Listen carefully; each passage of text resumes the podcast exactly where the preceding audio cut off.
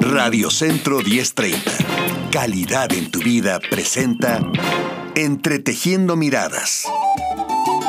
Arte, conciencia, salud, educación, sanación. Entretejiendo Miradas.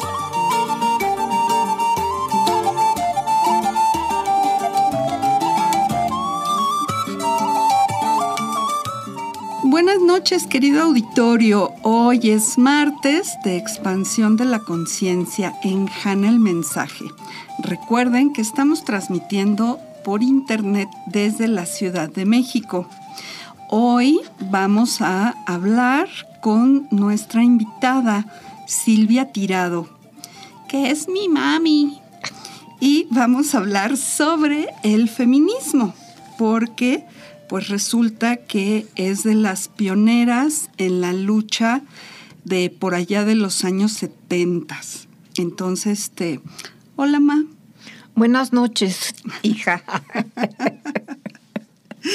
Bueno, pues esta empezamos el programa pasado hablando de las energías yin yang, femenino masculino, como una especie de introducción para esta conversación eh, con mi mamá sobre el, el, auge, digamos, del movimiento feminista de los setentas, donde ella fue una activista. Y em, yo quería dar unas notitas, así, una ya la dije el programa pasado, pero la voy a repetir nada más para que vean el tamaño de la cosa cuando eh, hoy inclusive chicas dicen que, ay, que odian el feminismo y que qué horror, yo digo, bueno, es que a veces hay que voltear y ver de dónde venimos. Entonces les comentaba que en Viena el primer café público eh, se inauguró en el 1600 y tantos. Y las mujeres pudieron entrar hasta 1800 y tantos, o sea que pasaron 200 años de la existencia de ese café, que hoy sigue eh, abierto al público, por cierto, para que las mujeres pudieran entrar al café. En, en la admiración de estas cosas, también les voy a comentar que en México las mujeres pudieron votar hasta los años 50. Y em, pues bueno, yo que era un adolescente en, los 70 este, pues platicaba con mi mamá, con sus amigas y lo que veíamos mucho era el tema de que el feminismo, bueno, había obviamente dentro de los movimientos, había radicales, había mujeres que tomaban el movimiento por resentimiento hacia los hombres y como siempre hay dentro de los grandes movimientos sociales, pues siempre hay grupos que pues que desvirtúan, así lo voy a llamar, el, como la esencia del movimiento. Y mi mamá me decía, lo que, lo que tratamos de hacer es cambiar los roles sociales, liberar los roles del patriarcado, los que se han impuesto a la mujer, que en este caso pues había muchísimas más restricciones socialmente que a los hombres, pero igual la restricción y el rol que se imponía a los hombres, pues para muchos no les gustaba, ellos hubieran querido tener otro tipo de vida y no ser el proveedor y los hombres no lloran y ser así machín de aguanto un piano y muchas otras cosas que eh, pues ya estaban asignados los roles y había como que cumplirlos. Generalmente las personas que están como más oprimidas, por no decir más fregadas, pues son las que quieren salir, ¿no? La gente que tiene pues más privilegios, pues como quiera, ¿no? Ahí la va librando. Entonces, pues bueno, voy con esta pequeña introducción un poco para dimensionar el porqué de este movimiento feminista que obviamente empieza muchos años atrás. Este, le voy a pasar el micrófono a mi mamá, Silvia Tirado, con la pregunta, ¿Cuál fue, madre, tu experiencia como mujer y como feminista durante esa época? ¿Y cómo fue que entraste al movimiento? A ver, cuéntanos. Bueno, buenas noches. En realidad es hace tantos años que, me cuesta un poco de trabajo ponerlo en, digamos, en contexto o en fin. Pero diré que ni modo. Los hijos nos enseñan a los padres. Uno siempre piensa que es al revés, pero no es cierto. Los hijos son nuestros guías. En este caso, mi hija, su papá la mandó a Italia y yo me quedé sola, por decirlo así. Yo soy de, las, de, la e, época en que uno se casaba virgen. Entonces comprenderán que yo era verdaderamente, para mí, mi hija era mi mundo. Se va a Italia y yo caigo en una depresión que no podía salir. Y tenía una amiga, compañera, de, trabajábamos en, en la Secretaría del Trabajo, y siempre me, me, hablaba del feminismo y yo decía, no, pues el feminismo para mí, yo ya me divorcié, ya aborté, ya todo, ya hice lo que, por lo que luchan las mujeres. Así que, en realidad, pero en esta situación en que yo me encontraba, pues acudí a, estas mujeres que eran eh, este, psicólogas, tenían un grupo, y empecé con ellas a por qué, el porqué de mi depresión. Entonces no voy a entrar en mucho detalle, pero lo que me dijeron, la conclusión fue que lo único que me podía sacar de la depresión era la acción. ¿Cuál era la acción? Volverme feminista, es decir, ¿por qué feminista? ¿Por qué luchar? Bueno, entonces ya me empezaron a explicar, empecé a leer, Aquí quiero decir que para mí el feminismo fue maravilloso porque me abrió un campo impresionante desde psicología, desde los grandes de, la psicología, los economistas, todos, todos, eh, eh, porque leíamos todo el tiempo.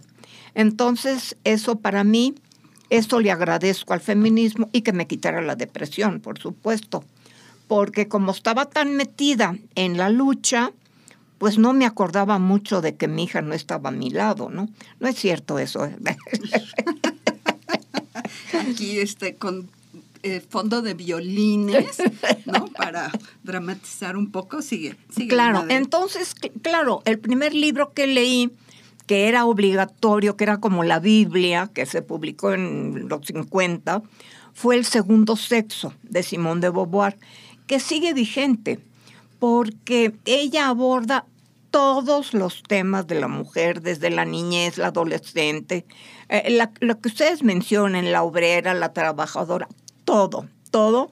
Era una filósofa muy educada, muy educada en el sentido de educación académica. Entonces sabía mucho y su libro que todavía se sigue leyendo porque de verdad es maravilloso. Son dos tomos. Entonces, una de las cosas que más me impactó fue el, que ella dice, la mujer no nace, la mujer se hace. La mujer la hacen los educadores, las sociedades. ¿Por qué? Porque eso es lo que necesitan entonces, bueno, eso es en relación con Simón de Beauvoir. Luego salió otro libro también fundamental, que fue La mística femenina, esta de Betty Friedan en Estados Unidos. Entonces ella habla de la enfermedad que no tiene nombre. ¿Cuál es esa enfermedad?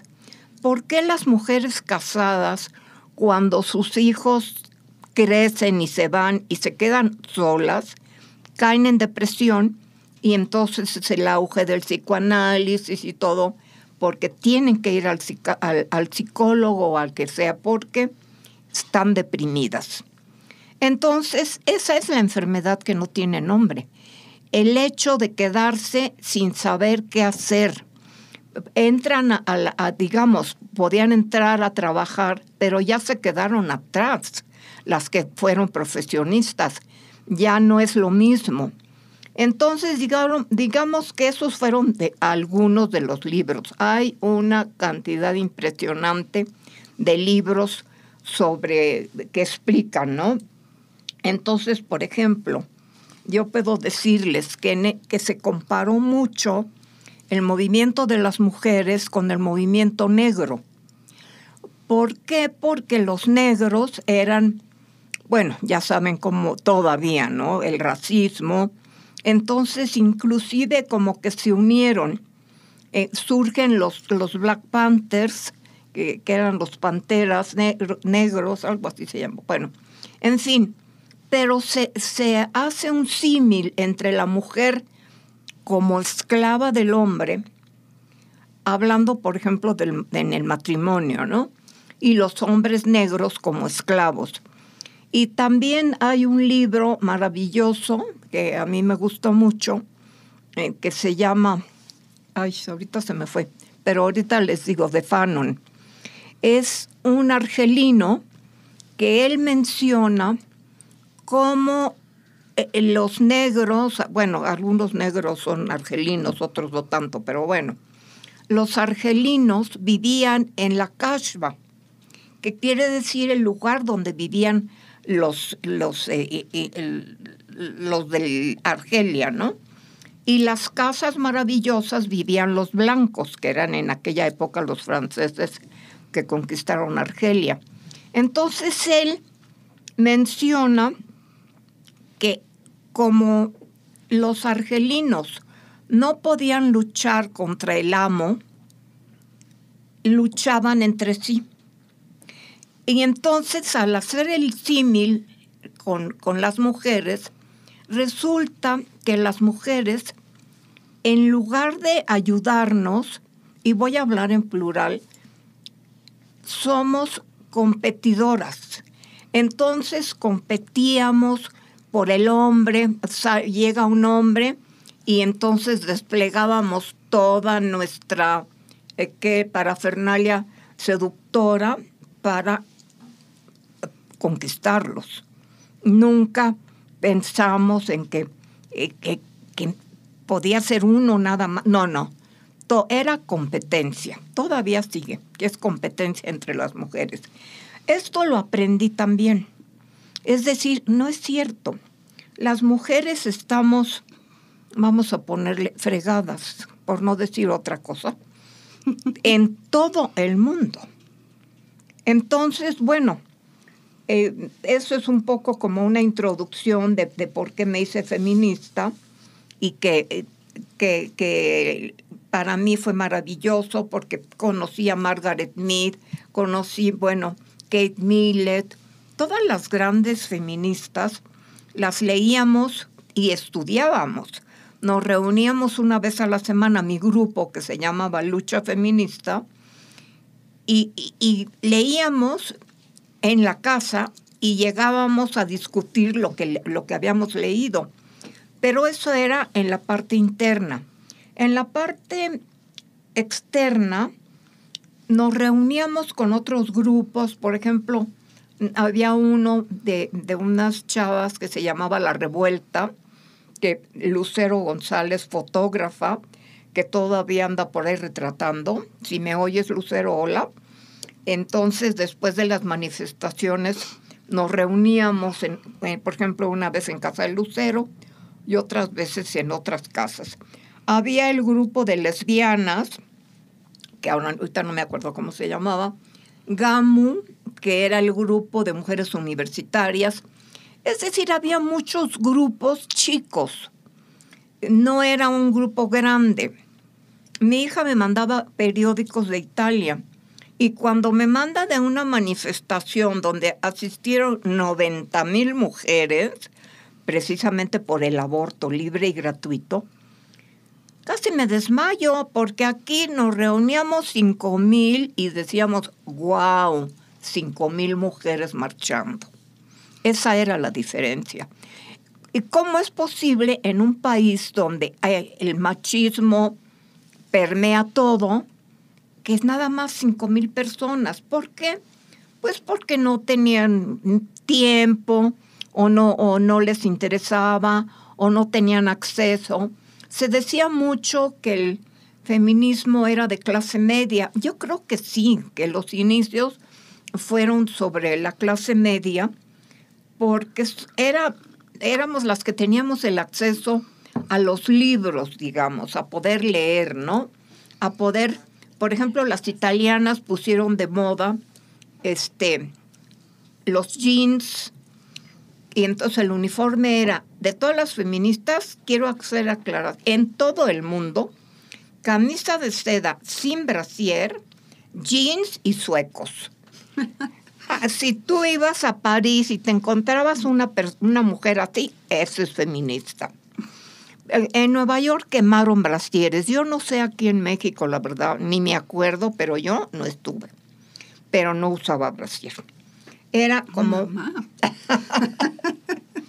pues era como una protesta, ¿no? Ahora bien, una de las luchas fundamentales en todo el mundo era la, la luchar por el aborto libre y gratuito.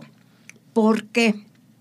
Porque, por ejemplo, en Italia, en el 78, en 1978, se aprueba, se despenaliza el aborto. Y en México, en esa fecha, morían más de un millón de mujeres al año.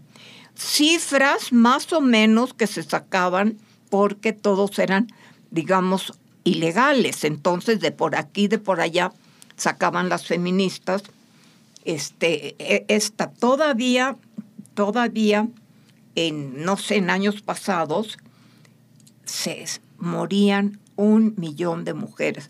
Por eso era nuestra lucha, porque hay mujeres, obviamente, que las que se morían eran las que no tenían acceso a un médico y que se les operara en un, en un consultorio bien, que también se morían, ¿eh? Alguna riquilla por ahí se le pasaba al doctor y le daba hemorragia y se moría. Pero es decir, ¿cuáles fueron estas mujeres? Pues las mujeres que no tenían acceso, que no tenían acceso al dinero. Entonces, en México luchamos porque este fuera un problema de salud. Si se mueren un millón de personas, aquí se han muerto tres chinos y, hacen un escándalo por el virus. Y, un millón, ¿no? Sí. Y un millón de personas se mueren, pero claro, son mujeres y generalmente pobres, pues ni caso. Entonces hacíamos marchas, hacíamos pegas, eh, yo me acuerdo en casa de una de mis amigas, que en paz descanse, Conchita Fernández, sublime mujer, psicóloga maravillosa y feminista hasta el último momento. Hicimos en su casa engrudo.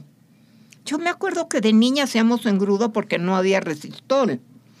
Pues hacíamos, y entonces ahí nos tienen pegando los, los en la noche, a medianoche, porque si nos agarraban nos metían a la cárcel porque estaba prohibido. Oye, madre, entonces este, voy a hacer un poco una recapitulación de lo que nos cuentas eh, y poniéndole algunos nombres que, que ahora ya se han acuñado a las experiencias, como esta de que cuando yo me fui te quedaste sola, ahora le llaman el síndrome del nido vacío. Oh, qué bonito. Y justo es porque principalmente la mujer que se dedica a la crianza, pues su rol es ser madre y atender a sus hijos, también atender a la familia, pero con un enfoque particular en la atención de los hijos. Entonces, cuando los hijos se van, es como que la mujer se queda volando sin propósito. Así es es como comentaba yo en otro programa, cuando los señores, que pues, lo suyo es trabajar, y de repente quedan pensionados y es también como que pierden propósito, ya no saben qué hacer de su vida. Y entonces justo esto que tú llamas como la enfermedad silenciosa, que, es la depresión, la que no tiene nombre, que es la depresión porque eh, en este rol social de mujer, la mujer es cuidadora. Y eh, yo me acuerdo de un término que era que a las mujeres se les trataba socialmente como menores de edad. De hecho, eh, la frase todavía, hoy día hay mujeres que la dicen, es así como se sienten muy orgullosas porque sus maridos las dejan trabajar, ¿no? Eh, el ritual de cuando en la boda el padre entrega a la novia al novio, es lo mismo, o sea, es le, le transfiere la tutela de su hija, ¿no? Y ahora él es el responsable por esta mujer que antes de los 50 pues no podía votar, no podía tener una cuenta bancaria, no podía tener propiedades, podía estudiar algunas carreras, pero no podía tener aspiraciones a ser un gran médico cirujano o aspiraciones políticas, porque todos estos eran ámbitos masculinos. Y eh, yo recuerdo, porque a mí me tocó eh, ser, este, ¿cómo se llama?, funcionaria en el gobierno del Estado de México, que entonces el fenómeno de las mujeres funcionarias era la masculinización. O sea, eran mujeres vestidas con tacones y medias, pero su comportamiento, su lenguaje y el trato a otras mujeres era como si fueran hombres, descalificando, eh, socialmente pues invisibilizando ¿no? Como este tema de, pues claro, si eres pobre y abortas y te mueres, pues a quién le importa, ¿no? Y eh, lo que es muy triste es que hoy día la lucha por el aborto libre, gratuito y seguro es vigente. O sea, siguen ahora a través de las redes sociales campañas, batallas, está la oposición que dice que si abortas eres una asesina y, bueno, una circunstancia donde eh, justo como es un tema que obviamente las únicas que pueden abortar son las mujeres, entonces no es un tema de salud pública, porque solo tiene que ver con las mujeres. Ahí quiero mencionar un dato del Seguro Social para el Seguro Social, en los 70 gastaban 300 millones de pesos de mujeres que llegaban muriéndose por abortos mal practicados. Órale, o sea que al final sí es un, una fracción de la sociedad que finalmente se tiene que atender porque llegan a urgencias, ¿no? En lugar de atender eh, de manera, bueno, existe el tema de la prevención, que es la educación sexual y todo, pero sabemos que la responsabilidad del embarazo no es únicamente femenino. O sea, sí, la mujer es la que se embaraza, pero pues no se embaraza sola. Y ya hoy día hay incluso eh, anticonceptivos ya comerciales para hombres. Hay hombres conscientes que a cierta edad han decidido hacerse la vasectomía justo para no tener este problema, porque pues eh, lo que ha hecho, digamos, el patriarcado y los hombres particularmente, no todos, obviamente, es como desentenderse, porque al final la del problema es la mujer. Y yo no tengo cifras, Querido auditorio, ustedes saben que yo no soy muy amiga de los números, siempre se me olvidan, pero hay una cantidad impresionante de mujeres solas, de madres solteras, y es tanto que incluso hay mujeres que tienen maridos, pero que los maridos por alguna razón no trabajan o no ganan suficiente, y hay un término que se llaman mujeres jefas de familia, porque son las que llevan el aporte. Fíjate que hoy estaba en una fondita comiendo y estaba oyendo a una mujer que decía, ay, pues fulanita, pues nada más se hace guaje porque, pues, ¿de qué le sirve trabajar como maestra si de todas maneras es mantenida? Entonces lo escuché y dije, qué interesante concepción de que el trabajo de la mujer se justifica cuando complementa el sueldo, el poco sueldo del, del, hombre cuando hay marido, ¿no? Se justifica cuando está sola y tiene que atender las necesidades económicas suyas y de su hijo, de su madre, de su familia, cuando este, entramos en esta dinámica. Se me hizo muy curioso porque pues estamos en el 2020, en el tercer milenio, y todavía muchísimas mujeres, incontables mujeres, ven su posición en, en la familia como secundaria no pueden, eh, no tienen voz ni voto, pero sí tienen que trabajar y aportar, no tienen derechos, pero sí obligaciones. Y, las cifras, si lo, si lo vamos buscando, son impresionantes. Nos vamos a ir a un corte y ahorita le vuelvo a pasar el micrófono a mi mamá, nuestra invitada de hoy, Silvia Tirado, feminista de bueno, inició con el feminismo de los setentas y nos está compartiendo sus experiencias y pues todo lo que, lo que vivió, por lo que lucharon estas valientes mujeres, porque había que ser muy valiente para realmente levantarse y decir, basta, no estoy de acuerdo. Nos vamos a un corte y volvemos en martes de expansión de la conciencia en Jana el Mensaje con Patricia Durán.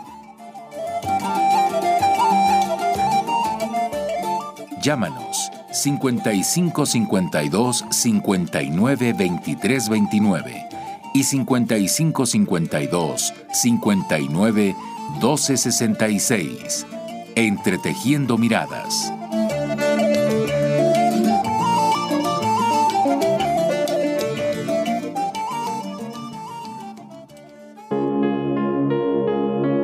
Radio Centro 1030.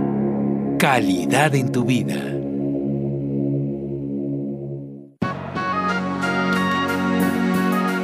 Acciones que pueden cambiar tu vida.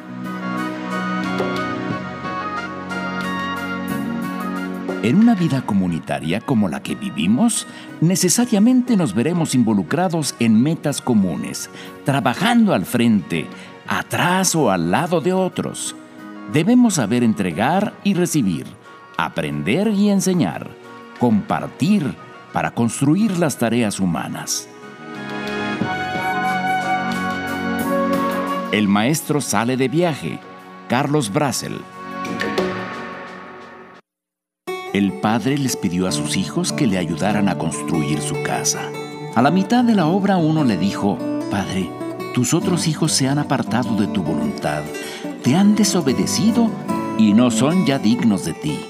Le preguntó el padre, ¿han dejado de trabajar en la obra de mi casa? No, respondió el hijo, pero ninguno trabaja en la misma manera que trabajo yo, ni hacen las cosas como yo las hago. Hay muchos modos de ayudar a construir mi casa, expresó el padre. Haz con amor tu parte y no pierdas el tiempo en discutir con los demás. Aunque cada quien trabaje en diferente modo, lo importante es que trabaje en mi obra. Terminada la casa, todos nos encontraremos en ella y entonces ya no habrá ninguna diferencia. El hijo entendió lo que el padre le decía y supo que aunque haya distintos operarios y diferentes modos de trabajar, la casa es una sola. Un minuto para vivir mejor. Preguntas con respuestas. En la salud. En la salud. ¿Quiénes padecen más la hipertensión? ¿Hombres o mujeres? Los hombres tienen mayor predisposición a desarrollar hipertensión arterial que las mujeres. Sin embargo, cuando la mujer llega a la etapa de menopausia, el riesgo de padecer hipertensión es igual al de los hombres. Consulta a tu médico. Esto fue Preguntas con Respuestas en la Salud. En Radio Centro Queremos escucharte. 55 52 59 23 29. 55 52 59 23 29. Llámanos.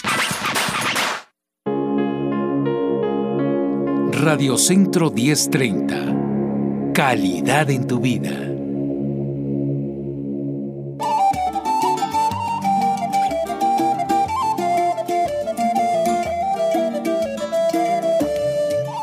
Entretejiendo miradas. El despertar de la conciencia, la creatividad y la salud.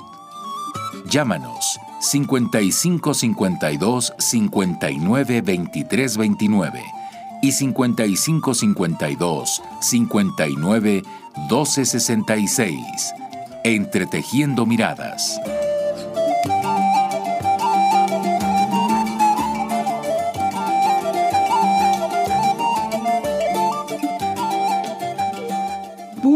Noches otra vez, querido auditorio. Aquí regresamos del corte en su programa Entretejiendo Miradas, hoy martes de expansión de la conciencia en Hanna el Mensaje.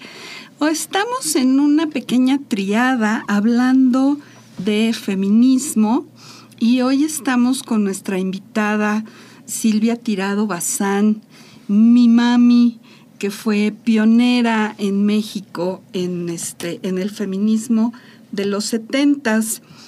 Eh, les recuerdo que pueden contactarnos a través de nuestras páginas de Facebook, arroba entretejiendo miradas, arroba h. el mensaje y a través de nuestra página de Instagram, arroba Hanna con H el mensaje. A ver, mami, cuéntanos para redondear un poco el tema del aborto, que es un tema muy extenso, pero ¿tienes algo, algo de información que nos quieras compartir? Bueno, lo, lo que quiero decir es que como fue y es una de las luchas internacionales, ya muchos países, ya eh, Suecia, Dinamarca, en fin, ya aprobaron el, lo llaman despenalización del aborto. Entonces, aquí en México, la Asamblea Legislativa del Distrito aprobó la despenalización del aborto en 2007. Okay. ¿Se dan cuenta? Dos, estábamos hablando desde 1970 a 1980 y hasta el 2007 se aprobó. Y la Corte Suprema de Justicia, que es eh, donde ya se pone el sello, digamos, lo aprobó hasta el 29 de agosto del 2008. O sea, sigue. Y, y permitió a los sanatorios comercializar, se puede decir, hasta el 2011. Entonces, como ven, esto sigue sigue, sigue activo y sigue estando. Ahora, yo quiero mencionar, porque al principio dije que había varios grupos, yo quiero decir que lo que hicimos fue que nos juntamos todos los grupos y formamos el Frente Nacional por la Liberación y Derecho de las Mujeres. Esto lo hicimos en 1979. ¿Por qué? Porque como grupos solos, pues no, no dábamos mucho, ¿no? Pero bueno, eso es eh, por un lado.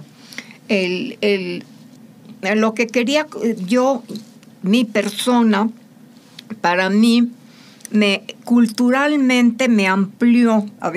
Había un poema que me gustaba mucho de un griego, Cavafis, que dice, desgraciadamente no, no traigo el libro porque es precioso, se los recomiendo de verdad, porque dice, es camino a Ítaca.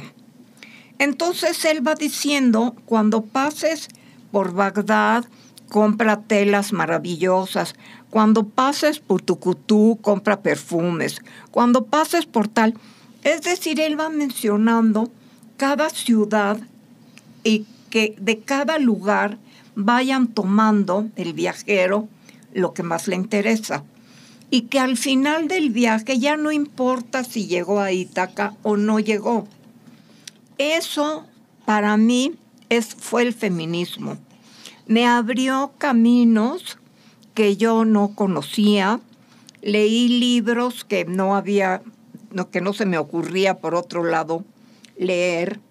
Entonces fue, eh, para mí fue una maravilla. Pero también por otro lado, pues la parte social. Es decir, ¿por qué el feminismo es revolucionario? Porque ataca las raíces mismas del patriarcado. ¿Por qué? Porque lo que quiere es cambiar los papeles, como había dicho Patti, los papeles de, de los hombres y de las mujeres. Los hombres ya están cansados de estar manteniendo a las mujeres. De hecho, hay todo un problema actual de hombres que ya no quieren casarse para no mantener a la mujer y no tenerle que pasar pensión. Entonces, e, es decir, que, que la revolución feminista ataca precisamente la raíz del problema. Quiere cambiar las estructuras de la sociedad. Y por eso es atacado usted llegue a una cena muy a gusto y de repente diga feminismo y se le van a echar encima a todos. si quiere usted tener enemigos. Sí, a mí me pasa. De volada. Sí, entonces, es decir, que sigue siendo. Entonces, había un programa, ahorita se me olvida el nombre, muy famoso en la tele, donde este cuate dijo que las feministas se habían hecho feministas porque eran feas y todas eran lesbianas. Entonces, claro, obviamente, que sí había lesbianas porque había un grupo de una actriz que ahorita no me acuerdo, que tenía su grupo de lesbianas, todas nos juntamos en el Frente de Liberación, no nos importaba si eran lesbianas, heterosexuales, eso no era importante, eran mujeres. Entonces, esta, se me olvidó. se me olvidó. Bueno, en lo que se te olvidó y te acuerdas, eh, quiero hacer un comentario. Ya en la legislación en Estados Unidos, cuando te divorcias, si tú como mujer ganas más de lo que gana tu marido, tú le tienes que dar la pensión al marido. Sí, y hay hombres, claro, siempre en la historia eh, por donde uno le busque hay gente ganona, hay gente que abusa. Y entonces ahora el problema justo es, es este, que ahora la mujer le tiene que pagar al hombre la pensión. Eh, yo he visto, porque pues en mis tiempos, digo en mis tiempos, cuando era niña, yo veía pues las mujeres cargaban al niño y la bolsita, ¿no? Y los hombres no cargaban al niño ni de casualidad porque eso era de mujeres, no era de machitos. Y hoy día, pues ya está perfectamente acuñado el padre soltero, ¿no? Que hay, hay mujeres que por la razón que sea, desde que, desde que fallecen hasta que se van, que el hombre se queda solo criando a sus hijas. Eh, yo recuerdo toda una polémica del tema del género, de que los hombres se dieran el lugar a las mujeres. Y entonces sacaron en las redes sociales una imagen donde está un niño, un señor, perdón, cargando a su niño dormido y tres mujeres jóvenes, como treintonas ahí, este, mirando así, haciendo como que la Virgen les hablaba para no pararse y cederle el lugar, porque aunque él fuera hombre, estaba cargando a un niño. Claro. ¿No? Entonces, eh, eh, justo es como ha habido un giro, ha habido muchos cambios, ha habido gran inclusión con las preferencias sexuales de las personas. Sin embargo, hay una polaridad todavía extrema donde de veras las mujeres, muchas mujeres, no las, sino muchas mujeres siguen sintiendo que el hombre es el que manda y que le tienen que pedir permiso para hacer cosas que tendrían que hacer, ¿no? Y, tener que eh, como no tener derechos, pero sí obligaciones, este tema. en este, eh, diciendo sobre lo que, lo que yo hablaba de, de mi experiencia, eh, para mí fue una impresión impresionante saber que la familia es el lugar donde se oprime más a la mujer. Entonces, ¿cómo la familia, cuando uno está hablando? Sí, efectivamente, es la familia porque es como la unidad de producción de bienes en uso y es la mujer la que realiza un trabajo no asalariado, que compensa el salario, por ejemplo, del trabajo, porque además es reproductora de la fuerza de trabajo. Al tener hijos, está haciendo hijos para la sociedad, ¿no? Para, para la producción. Y también en la familia, como ya hemos visto mucho, es donde se transmite la ideología. Claro, por la crianza, ¿no? Como claro. es la mujer socialmente la encargada de la crianza, pues es la que tiene que transmitir los comportamientos sociales aprobados, o sea, hace la tradición, ¿no? A sus hijos. Exactamente. Entonces, también esto, ¿no? El ama de casa existe todavía en todo el mundo. Y entonces, y sigue siendo lo mismo, ¿no? Es decir, ahí se encuentra en la familia, el ama de casa, y sobre todo en las familias de, pocos recursos económicos, es mucho más todavía eh, esta, esta forma de, de, hablarles de ideología, ¿no? Sin embargo, pues ahora ya no sé, no es tanto, digamos, ya las mujeres que trabajan, ya saben, bueno, pero lo que quería decir sobre la familia es que al mismo tiempo que es el, el lugar donde se oprime más a la mujer, es también donde uno encuentra al final como un remanso de paz. Es decir, porque es contradictorio, como todo en la sociedad, ¿no? Entonces, bueno, eso es esto de la opresión, pero también lo que sucede en las familias y todo, porque la opresión crea como un estado de guerra, ¿no? Hay muchas, eh, ¿no? Se, eh, en fin, ¿no? Y sobre todo entre las familias, el marido, eh, y la esposa. ¿Por qué? Porque depende económicamente, lo que tú decías, ¿no? De, del hombre. Y entonces la mujer, como trabajadora del hogar que no recibe un salario, pues está eh, verdaderamente dependiente del hombre, ¿no? Bueno. Fíjate que estaba leyendo una nota que justo hablaba de eh, cómo ha recaído socialmente sobre la mujer la atención y el cuidado de, eh, por ejemplo, los niños, el hogar, los ancianos, los enfermos.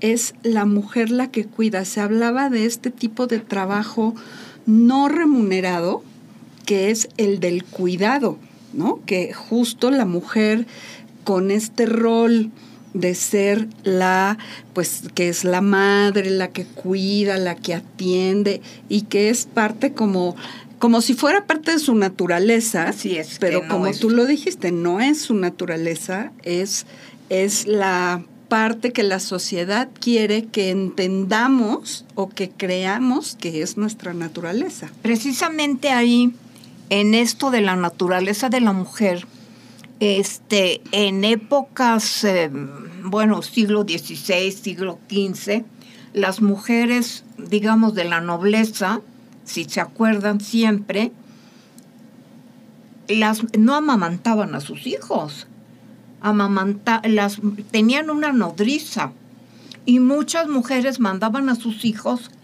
al campo, porque allá había nodrizas que tenían mucha leche pero también había como muertes porque no, no había doctores, en fin, ¿no? Entonces ahí se vio estas mujeres, Miguel Ángel, Miguel Ángel fue criado por una nodriza, para no ir tan lejos. Ok. bueno, entonces ahí, ¿qué sucede? Que no hay tal instinto maternal. No existe el instinto maternal. Científicamente así probado. Hay un libro que se llama La trampa del bebé, que entonces te hacen creer que tienes que tener un hijo, primero que te cases. ¿Por qué que te cases? Porque en esa época es cuando puedes tener un hijo, amamantarlo y ya te hacen creer que es tu instinto. Pero ¿cuántas? ¿Por qué? ¿Por qué no se ponen a pensar, por ejemplo? ¿Por qué la depresión postpartum? Pues porque ya te fregaste. en fin, ¿no? Entonces no hay instinto. En esto hay una bibliografía. Yo tengo así todo una pared de libros de feminismo que se los voy a heredar a mi nieta, que es feminista verdaderamente impresionante. Y este, que habla sobre esto, ¿no? Sobre que no hay instinto maternal.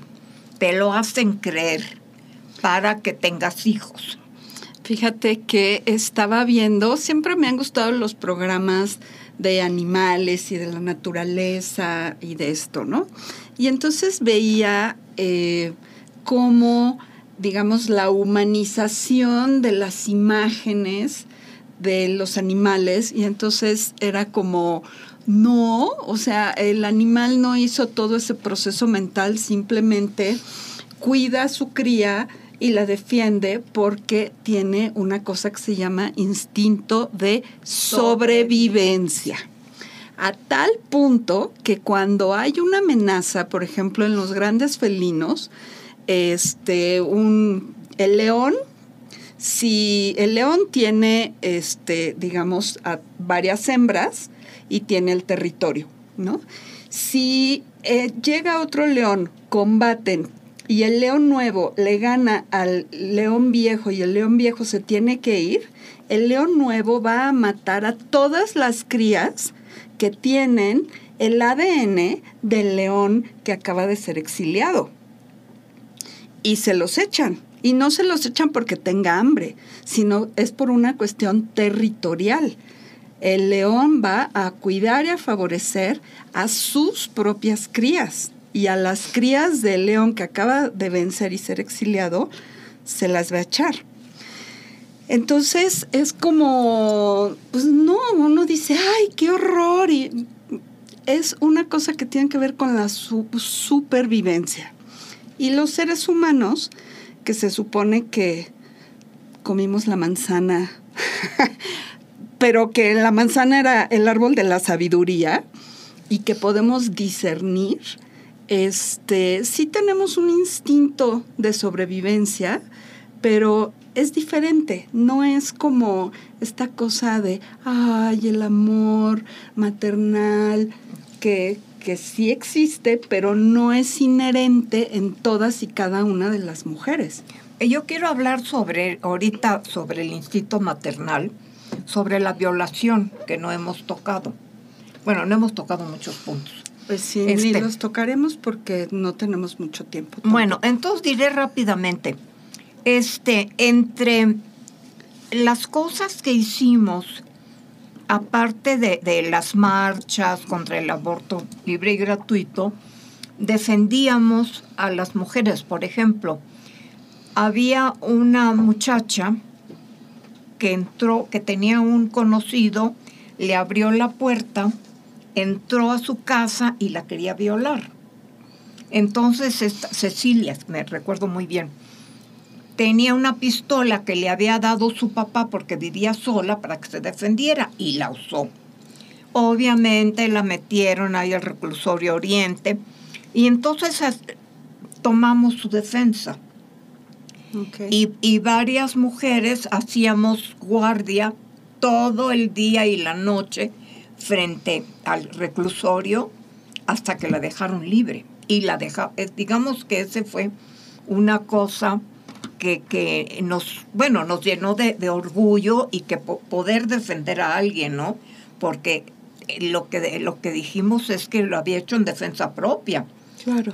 ¿No? Entonces, no, pero le abrió la puerta, lo que dicen, ¿no? Como dice el padre, que las niñas provocan, que por eso abusan de ellas, ¿no? Sí. Entonces, es decir, que la provocó. No, ella le abrió, pero no quería que la violaran, ¿no? Y luego también una niña de 12 años, ahí sí perdimos, porque la violó el hijo del jefe de la fábrica donde trabajaba su papá. Entonces nos, llamaron porque se formó un centro CAMBAC, que es Centro de, mujeres, de Ayuda a Mujeres Violadas. Entonces su mamá fue, se, le defendió y se le acusó al, al chavo este al- de, de haber violado a la niña, 12 años. Estaba en sexto año, se burlaban de ella en, en- en la escuela, ¿no? Entonces, Claro, era el, el- el- el hijo del, del dueño de la fábrica. Entonces metió dinero para ir aplazando el, el aborto. El juicio. Ah, el aborto. El aborto, bueno, era, claro, era el juicio donde ya se, se le consideraba culpable al hijo y la niña ya podía abortar, pero metió mucha lana y al hijo nunca ya se le pudo acusar porque ya perdió la fecha la niña para abortar. Entonces, este caso fue muy triste porque tuvo que, el, por supuesto, el papá se salió de la fábrica, la, la niña ya no podía seguir en la escuela porque estaba pues panzona y las y ya como son los niños se burlaban de ella, tuvieron que regresar a su pueblo. Es decir, esta es una parte que vemos todos los días sobre la violación. Entonces yo nada más quería mencionar este hecho que hicimos de Cecilia, que la defendimos y que defendimos otros casos también. Este desgraciadamente ya no nos dio tiempo. Pero a ver, dime.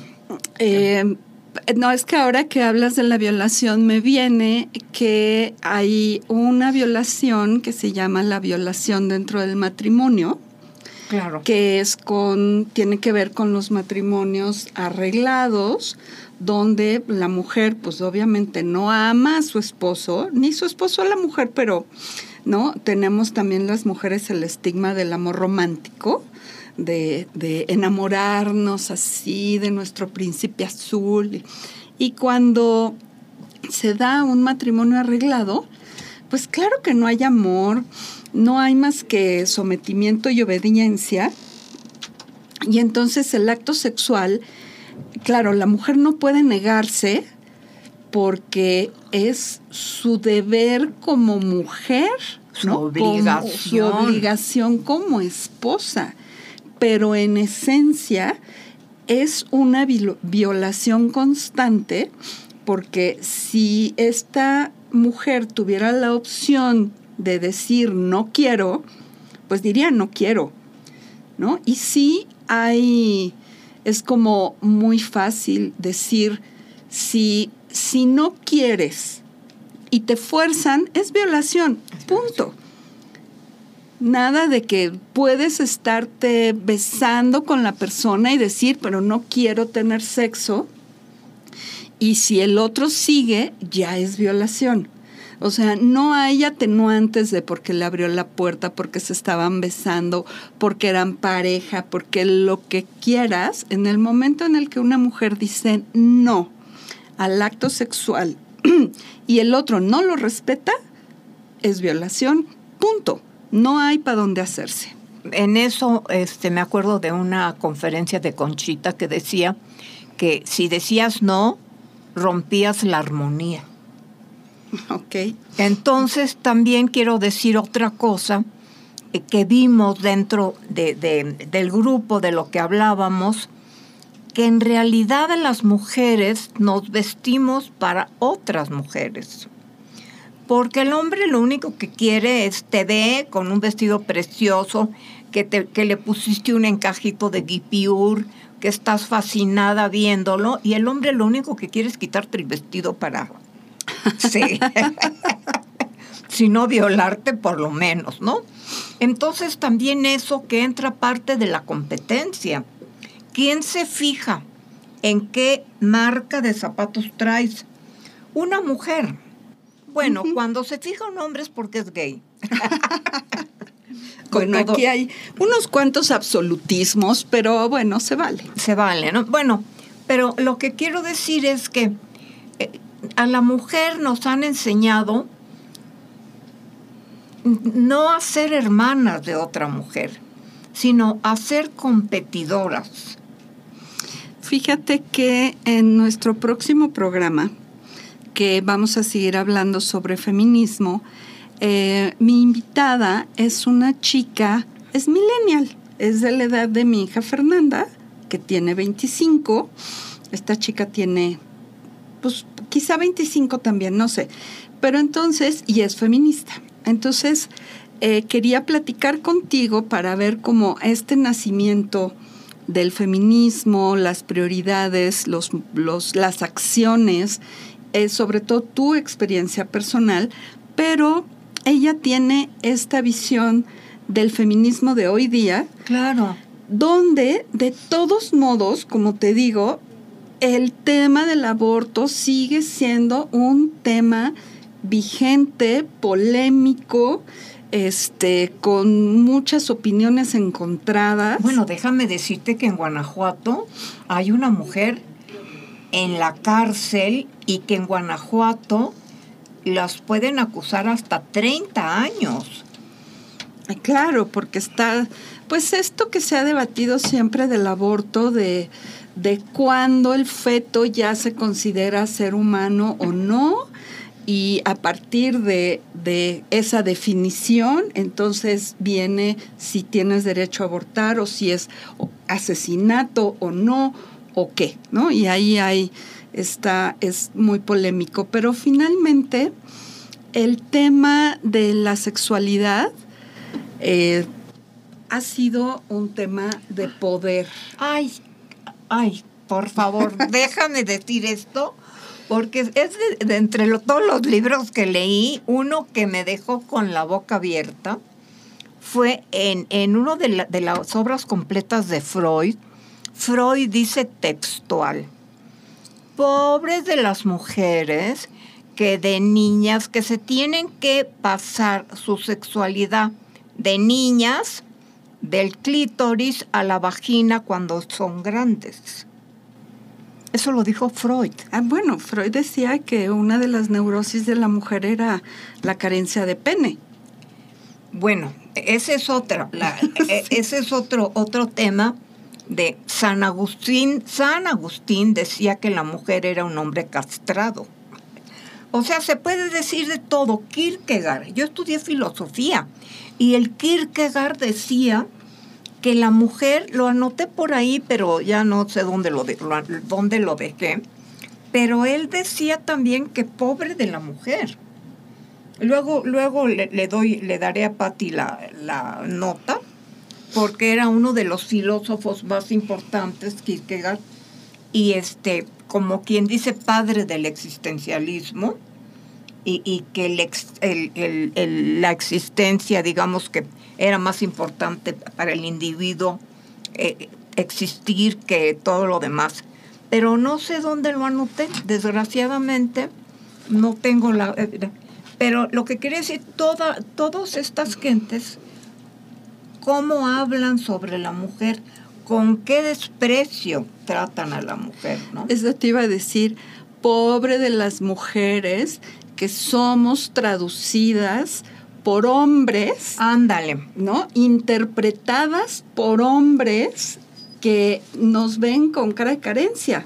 Pero hay algo muy curioso. El otro día estaba leyendo un artículo que hablaba que justo al que le falta algo es al hombre porque el cromosoma completo es XX. Y el XY no es que haya una Y como tal, sino es que le falta la patita a la otra X. Entonces se me hizo muy curioso porque dije, bueno, entonces ahora se voltea la bolita y entonces ahora al que le falta un palito, bueno, es es al hombre Pues en sus cromosomas en lugar de a la mujer que, Que le, le- falta el pene. La envidia del pene. La envidia del pene y es como toda esta traducción y lectura de lo femenino a través de la visión masculina. Bueno, pues yo quiero mencionar, antes de que se me olvide, una psicóloga muy importante también, Karen Horney. Ella habla, no tuvo mucho éxito, ¿verdad? Lo que decía, pero ella menciona que el hombre maltrata a la mujer y odia a la mujer y le pone encima el pie a la mujer porque él no puede procrear, porque él no puede tener hijos, porque él no tiene matriz. Eso es lo que dice ella. Ya. Bueno, pues como bien sabemos, el tiempo nos manda y eh, estos temas, cada uno de los temas que tocamos dentro del gran abanico del feminismo y de la lucha feminista por reivindicar pues espacios, derechos, como mencionaba hace rato, eh, lectura, o sea, ser leídas con un lenguaje masculino, pues obviamente nos va a llevar a un lugar que para las mujeres no es cierto, ni es real, ni, ni se nos comprende en nuestra totalidad. Hoy día, madre, existe y hay mucho empuje con las mujeres jóvenes sobre la sororidad, que es justo dejar de competir, eh, una competencia masculina, porque la competencia es masculina, para ganar, eh, para ganar a un hombre, ¿por qué? Porque la mujer necesita un hombre que la respalde. Entonces, si ya no necesitamos un hombre que nos respalde, porque como mujeres valemos, entonces podemos ser amigas de otras mujeres y compartir. En mis tiempos no existía esa palabra. La pa- lo que usábamos era sisterhood is powerful, que viene siendo esto, ¿no? De la sororidad que no me la hermandad es poderosa, la De hermandad mujeres, pero de las De mujeres. las mujeres. Pues bueno, querido público, querido auditorio, llegamos al final de nuestro programa. Recuerden que estamos en Radio Centro 1030 AM, transmitiendo por internet desde la Ciudad de México. Este es su programa Entretejiendo Miradas, hoy martes de expansión de la conciencia en- Jana el mensaje con Patricia Durán. Hoy hemos tenido como invitada para hablar sobre el feminismo de los 70 a Silvia Tirado Bazán. Y les recuerdo que mañana es miércoles de aprendizaje con Tere Quintanilla, que yo doy atención personal en Ciudad de México o por videollamada. Para consultas, información, contáctenme vía WhatsApp al 55 45 33 10 00 y los dejamos con nuestro siguiente programa Música en Red Mayor. Muchas gracias, Ma, por venir. Ay, muchas gracias a ti. Verdaderamente me has hecho recordar tiempos muy, diré, hermosos. Ok, buenas noches. Buenas noches. Radio Centro 1030. Calidad en tu vida presentó Entretejiendo Miradas. Arte, conciencia, salud, educación, sanación. Entretejiendo Miradas.